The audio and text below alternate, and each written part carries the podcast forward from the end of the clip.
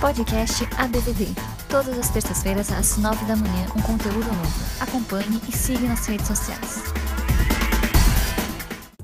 Meu nome é Tiago, sou gerente tributário e institucional da BVD. Um detalhe aqui importante para todos que escutam: a doutora Fernanda Pacobaíba é a primeira mulher a liderar a Secretaria de Fazenda do Estado do Ceará é, após 184 anos. Né? Não poderíamos de deixar de trazer essa informação, né? E historicamente, o Estado do Ceará sempre percussor no Brasil, né? Desde as épocas das idas da abolição da escravatura, onde começou, né? E para o mundo feminino, principalmente, que está muito enraizado aqui com a BBD, isso soa como música clássica, né? A gente vê um, um certo avanço, é, a mulher conseguindo seu destaque no mercado de trabalho e no, no, mundo, na liderança, né? Principalmente. E tenho certeza que as mulheres vão dominar o mundo ainda. Tá? É, doutora Fernanda, além de secretária da Fazenda, foi da Força Aérea Brasileira, que demonstra totalmente a, a, o seu perfil de empoderamento feminino, né? Mulher extraordinária, professora do, da Unifor, de Fortaleza, do estado do Ceará, e do IBET, como bem colocado. É, muito obrigado mais uma vez, doutora Fernanda, pela participação. E como falamos aqui, hoje o nosso tema é muito mais voltado à tributação, né, tanto para as empresas de venda direta aqui no Brasil, como também para o nosso público revendedor, né? nossa força de venda, nossos empreendedores e empreendedoras individuais.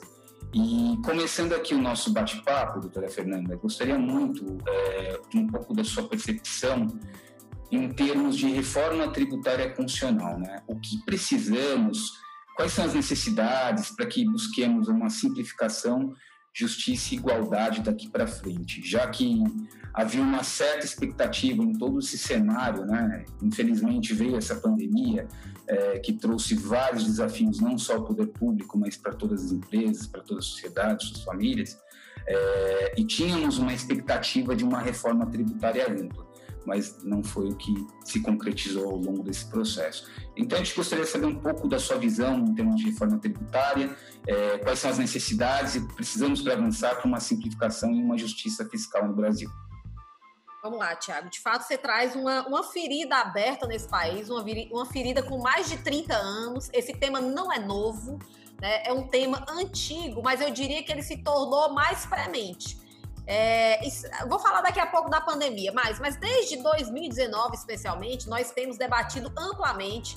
Surgiu, né, surgiram algumas propostas que eu diria consistentes, como a PEC 45, como a PEC 110, a proposta também elaborada pelos secretários de Fazenda, né, no âmbito do Concefaz, a reforma solidária. Então, jamais nós tivemos um alinhamento, eu diria assim, ou até uma possibilidade de tantas perspectivas distintas.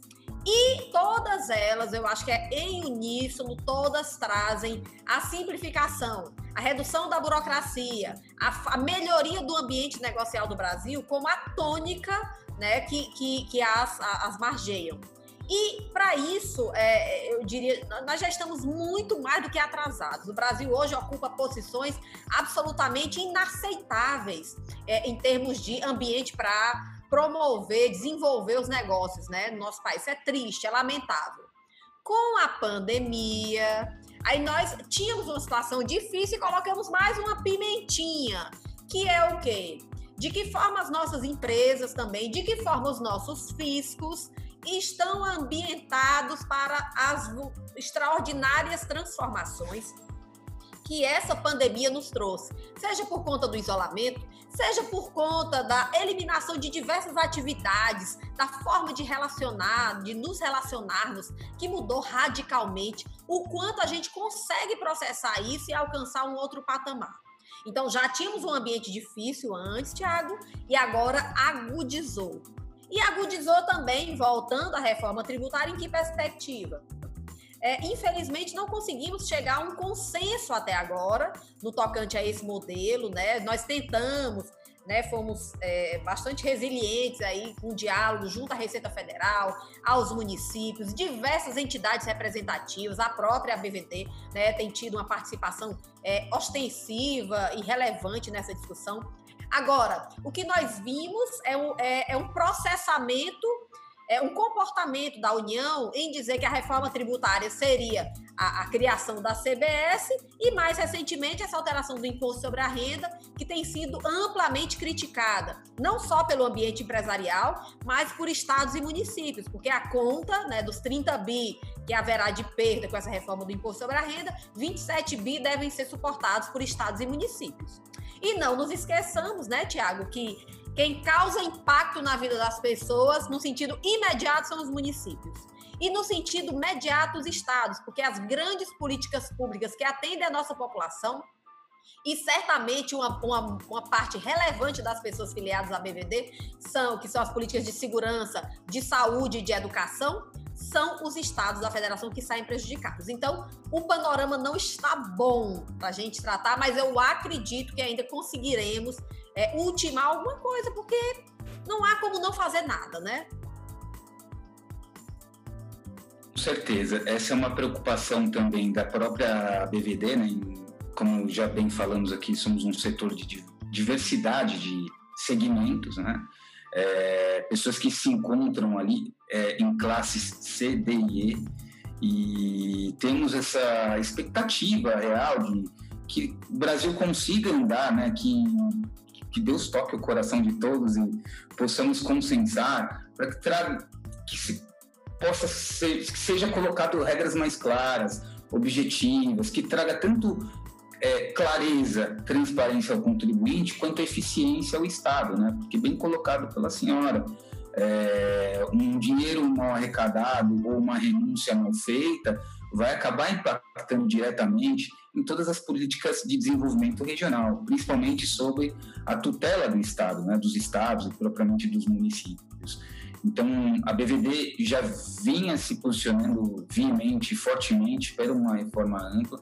Continuaremos ainda com esse papel aqui dentro da BVD, porque acreditamos que com isso o Brasil consiga evoluir. E o Brasil evoluindo os setores, o crescimento de todas as pessoas, principalmente as de baixa renda.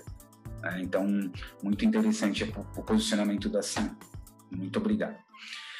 O segundo ponto aqui, doutora Fernanda, é gênero e tributação, né? Eu acho que está um pouco casado aí também com a reforma tributária, as preocupações que são reflexas, né, no nosso dia a dia. É, o impacto dessa alta carga tributária e os desafios que nós temos aí para a promoção da igualdade pela frente com uma reestruturação do sistema tributário nacional. Mas só antes de entrar nesse ponto, só para dar alguns dados, é, a BVD é a entidade máxima que representa a venda direta aqui no Brasil. É, nós temos diversos segmentos, desde cosméticos, perfumaria, vestuário, alimentos, enfim, utensílios, joias, e dentre outros. É um universo de setores que dentro de um setor unificado e hoje ocupamos o sexto lugar no mundo, né, em termos de atividade de venda direta. É, somos o primeiro na América Latina, temos mais de 4 milhões de representantes e revendedores é, individuais, né, os empreendedores individuais pelo Brasil. E um detalhe aqui, né, específico do estado da senhora, o estado do Ceará representa 4% desse universo aqui dentro do Brasil, com aproximadamente 170 mil empreendedores individuais. Né? Então, é um número significante né, em termos não só é, Brasil, mas também é, regionalizado. É, um fator importante que a gente deve levar sempre em consideração é que a venda direta ela é uma oportunidade. Né? Hoje, muito mais com o período de pandemia. Então, se a gente avaliar que muitas pessoas ficaram desempregadas, hoje pelo CAGED a gente consegue estimar que são basicamente aproximadamente quase 15 milhões de pessoas, a venda direta surge como uma oportunidade de renda. Né? Sejam para aqueles que perderam seu emprego e sejam, sejam aqueles que são pioneiros desde o início na venda direta, que temos isso, né? Tanto um público muito jovem se inserindo nesse canal de empreendedorismo. É, hoje nós temos 58% desses, desse universo de revendedores são representados por mulheres. Né? E tradicionalmente a venda direta ela foi formada por mulheres. Né? E uma das preocupações que temos dentro desse contexto é, tá muito ligado ao perfil da mulher, né? que de certa forma historicamente não só no Brasil mas no mundo é, já se vem lutando por igualdades das mulheres, né? mas as mulheres acabam sendo menos favorecidas do que os homens no mercado de trabalho. É, a pandemia agravou muito esse cenário, né? A gente vê, infelizmente, aí questões de violências domésticas. É, a gente vê que muitas mulheres elas acabam sendo pai e a mãe dentro de casa, tendo que largar sua, os seus postos de trabalho, enfim, é, e buscar alternativas para sustento e criação dos seus próprios filhos. E a tributação acaba impactando muito também nesse contexto, na vida dessas pessoas. Então, é, com todos esses dados aqui, é, desse universo, a BVD, mulheres, 58% de toda a nossa força de venda, né? essas pessoas elas acabam integrando uma classe social mais vulnerável. Né? Hoje nós temos boa parte, se não 80% inserida dentro das classes C, D e E, que estimado aqui pela BVD tem uma renda é, média variável entre 200 a um salário mínimo. É, gostaria de saber um pouco da senhora o que a gente pode enxergar daqui para frente, assim, em termos de melhorias, é, o que pode ser feito em termos de melhorias para que se baixe essas cargas tributárias, né, para que se traga uma eficiência tributária para uma promoção de igualdade, principalmente para esse público de vulnerabilidade. Vamos lá, você tocou em vários pontos aí, Tiago, e eu acho que é, duas coisas são centrais na tua fala, é, me chamou a atenção agora aqui para falar. Uma delas é a questão da desigualdade. E essa desigualdade que ela é reforçada, de que forma nós nos utilizamos dos instrumentos formais, né, dos instrumentos legítimos, como é o caso da tributação, para agudizar essa desigualdade. Eu diria que nós somos um país absolutamente impiedoso. Nós temos, já não é de hoje, isso é uma cultura no Brasil, tá? Em que as pessoas que menos podem são as pessoas que mais contribuem para o sistema. Isso é absolutamente inaceitável, e, mas existe todo, eu diria, toda uma estruturação e o, o direito enquanto instrumento de poder, ele tem se prestado a, a avançar nessa desigualdade e que a gente precisa trazer luzes a essa discussão. E aí, quando você fala de consumo, especialmente do consumo das famílias, né? Quase aqui no, no estado do Ceará, eu não sei bem o dado do Brasil, mas no estado do Ceará, quase 70% do PIB do estado do Ceará está relacionado ao consumo das famílias. E a gente já sabe que é, já estamos aí praticamente metade dos lares no nosso país liderados por mulheres. Então, esse consumo que vem, liderado por mulheres, né, com todas as dificuldades que você bem falou, num ambiente de agudização ética, num ambiente em que é, você vê uma confrontação, a violência num sentido exacerbado e essa violência atingindo de uma forma, eu diria, bem agressiva a mulher. Seja uma violência física, seja uma violência emocional, psicológica, que muitas, né, de nós é, acabamos passando. Seja também essa violência por uma desigualação também. Você, essa questão de eu estar à frente da Secretaria da Fazenda em 183 anos, 184 anos de fazenda, é algo que logicamente, para como mulher que sou, eu sei que é super importante estar sentada nessa cadeira. Mas isso representa também uma cultura de rechaço à presença dessa mulher em cargos significativos. E não é apenas no poder público. Quando nós pegamos as empresas privadas também, os conselhos de administração, a liderança das grandes empresas, a participação das mulheres ainda é muito baixa, né? Então, você tem aí uma combinação, Tiago, que você traz, que é uma combinação terrível, que é essa desigualdade, que inclusive a gente viu aumentar agora na pandemia, né? E você tem uma tributação que não serve para é, equalizar tudo isso.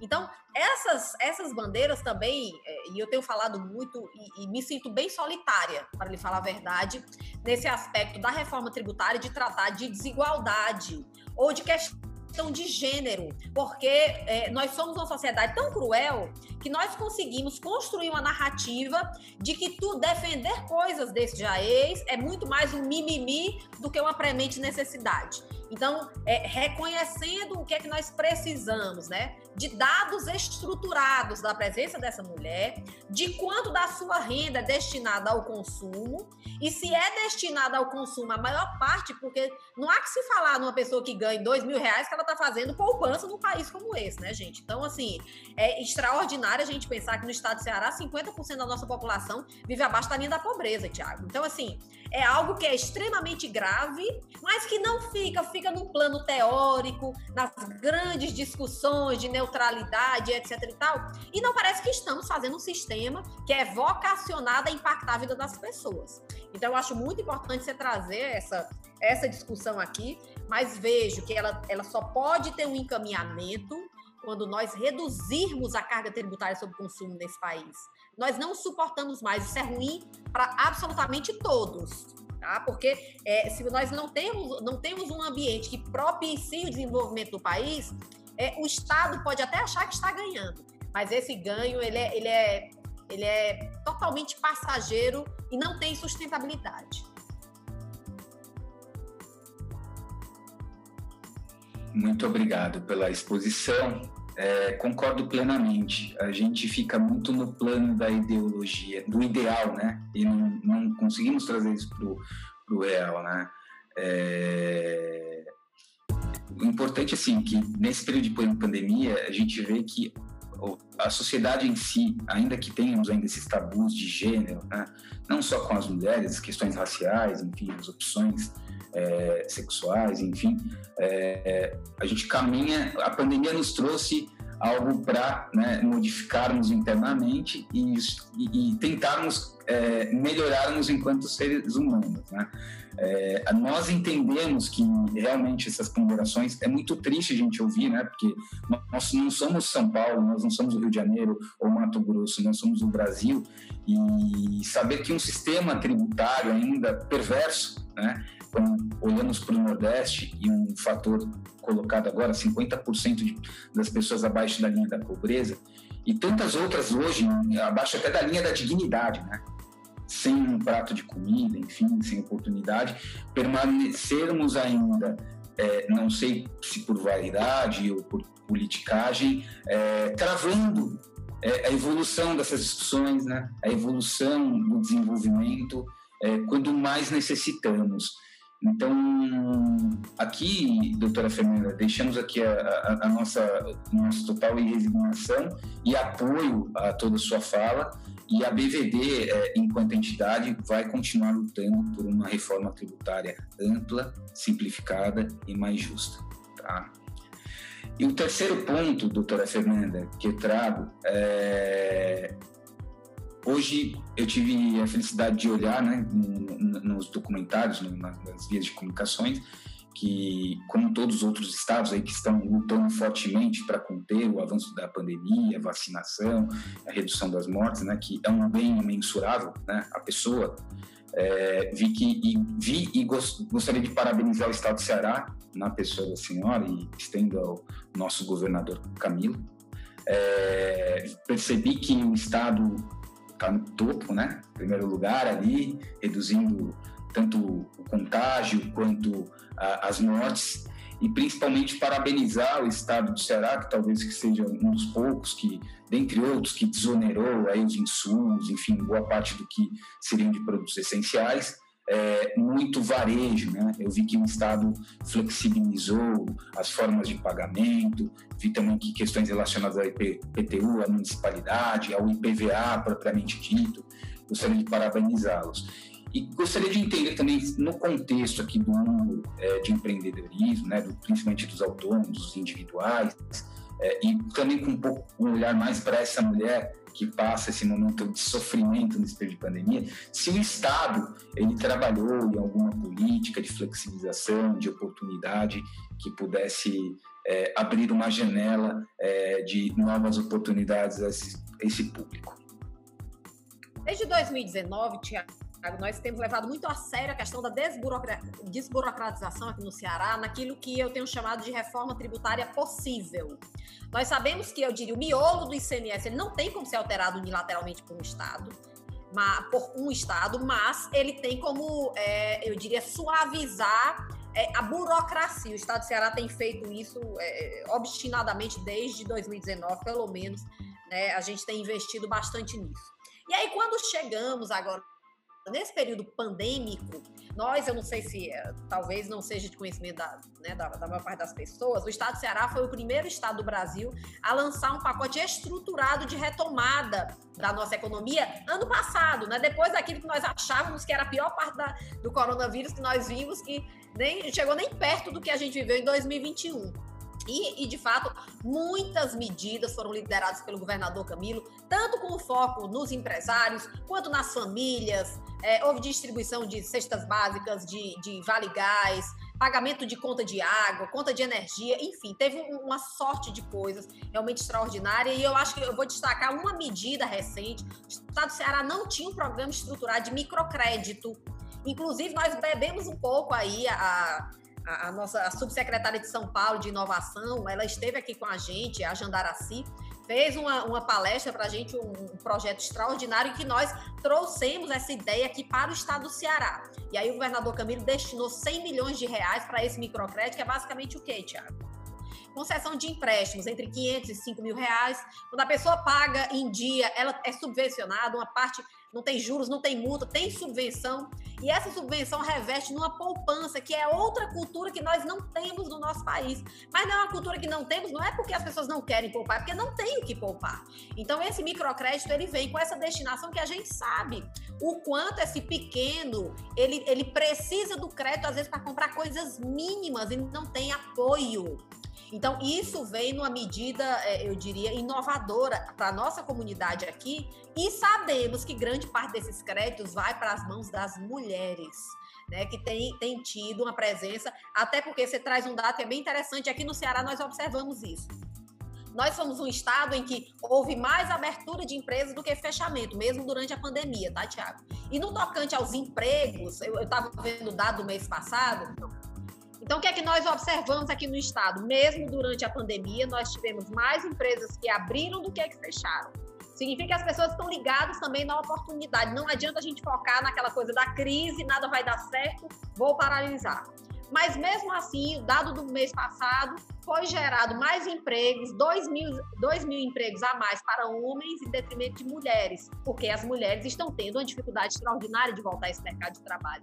Seja porque não tem com quem deixar o filho, seja porque a educação pública ainda não está é, é, presencial aqui no Estado, isso acaba impactando a vida dessas mulheres que não têm com quem deixar esses filhos, seja porque o empregador sabe dessas peculiaridades e não quer contratar mulheres, ele prefere contratar um homem, mas, de qualquer forma, nós sabemos é, dessa necessidade temos atuado para corrigir essas disparidades, Tiago.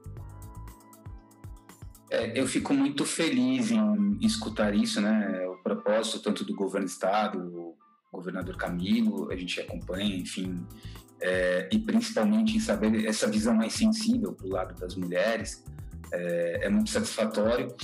Ah, esperamos que realmente voltem, voltem realmente as atividades, porque, como bem colocado pela senhora, uh, essa, não há alternativas para essas mulheres senão é, cuidar de seus filhos, né?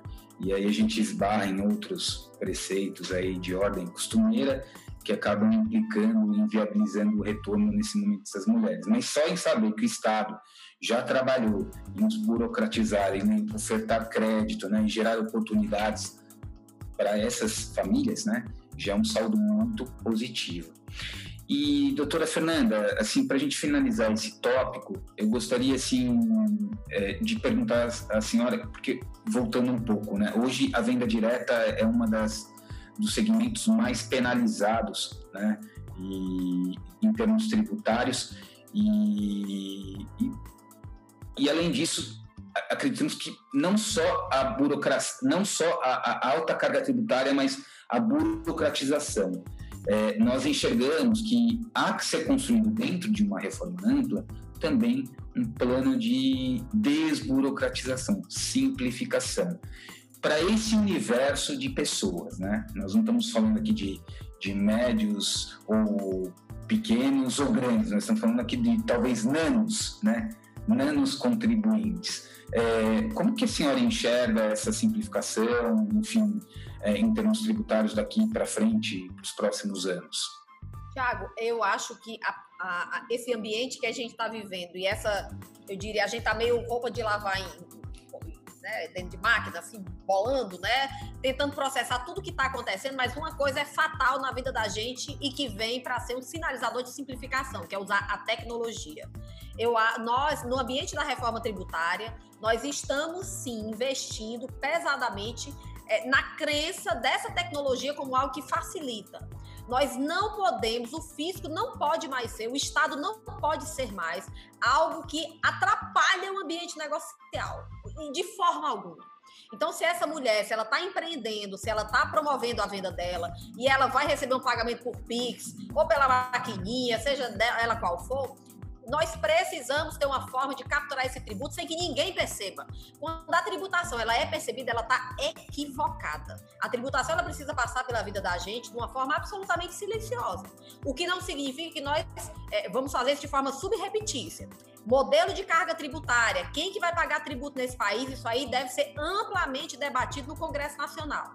Nós precisamos desfazer essas divergências em que rico paga menor carga tributária que pobre. Isso é inaceitável. Agora, estabelecido esse estándar de tributação, ela deve ser um promotor da atividade produtiva e não um empecilho. Então, isso está sendo muito é, alardeado por todos nós na, na reforma tributária, de que forma a gente cria um modelo simples de arrecadação de tributo, porque mesmo o Simples Nacional de simples não tem absolutamente nada, todos nós sabemos disso, e nós precisamos usar esse movimento para, tendo alternativas que hoje nós temos várias, facilitar a vida de todo mundo. Excelente. Bom, a gente está chegando aqui ao final, né? A, o conversa, a conversa é muito boa sempre, principalmente pelo seu gabarito, pela sua humildade, principalmente, né? É, e por todo esse teu conhecimento, toda essa, enfim, é muito enriquecedor aqui para o setor de vendas diretas tê-lo aqui presencialmente hoje nessa conversa virtual. E eu gostaria assim de deixar livre uma exposição, últimas declarações aqui a senhora queira fazer, é, não só para nossos milhões de revendedores, nossas empresas, mas também para aquele revendedor que está situado aí no estado do Ceará, né? Que faz parte do nosso setor, faz parte dessa evolução, desse crescimento do setor de vendas diretas. Eu queria encerrar. Você me inspirou aí no começo para justamente para esse momento, Tiago, e eu eu acredito demais é, num, num mundo em que todo mundo possa ter oportunidade, possa ter a dignidade, a real dignidade de vida. É, é, é, talvez seja um discurso meio utópico da minha parte, né? Afinal, o mundo é feito dessas desigualações, mas eu acredito que nós precisamos ter isso como norte. E aí, essa questão da, da, tanto da participação feminina, isso não é uma discussão que eu diria que exclui homens. Quanto mais empoderadas as mulheres estiverem, mais toda a coletividade vai ganhar. Eu não tenho dúvida, absoluta dúvida com relação a isso. E aí eu trago aqui, é, relembro a todos, né, de um dos inaugurais né, da, da, da humanidade, que é o mito de Pandora. Pandora como essa mulher, assim como nós temos Eva como mito inaugural, a Lilith como mito inaugural, mas essa mulher que tinha uma, uma ânfora, né, que hoje a gente chama de caixa de Pandora, e a ânfora guardava todos os males da humanidade. Ela, mulher tida, né, como aquela pessoa desatenta, é, não comprometida, ela vai lá, destapa a, a caixa, destampa, né, tira a tampa da caixa, e aí os males saem né, loucos, né, se espargem aí da caixa. Quando ela se dá conta da bobagem que ela fez, ela vai lá e tampa a caixa. E restou uma única coisa dentro da caixa, Tiago, que é super importante nesse momento, que é a esperança. Então, o mito da caixa de Pandora, ele deixa lá dentro como essa mulher, que é uma mulher geradora de vida, como é uma mulher geradora, também ela é inaugural, porque o mundo é essa duplicidade né? Nós somos bons e maus ao mesmo tempo, nós precisamos conviver com verdades e mentiras. Nós somos feitos desse dualismo, mas a esperança é algo que está lá no fundo de todos nós. Nós estamos precisando de um ambiente próspero, nós estamos precisando ter crença na vida, fé na vida que tudo isso vai passar. E vai passar mesmo, né? Então, é, lideranças como você, como a Adriana, enfim, são pessoas que trazem essa esperança para milhões de pessoas. Eu acho super importante esse trabalho de vocês. Parabenizo, agradeço, me colocando sempre à disposição. Muito obrigada. Muito obrigado aí pelo minuto de prosa, as lições. É, faz total sentido esse paradoxo, né? esse, esse, esse verso, da história. Realmente, vamos seguir aqui esperançosos e com muita perseverança. Muito obrigado pela participação. É uma enorme satisfação, é, é, é, é imensa assim a alegria da BVD. Né?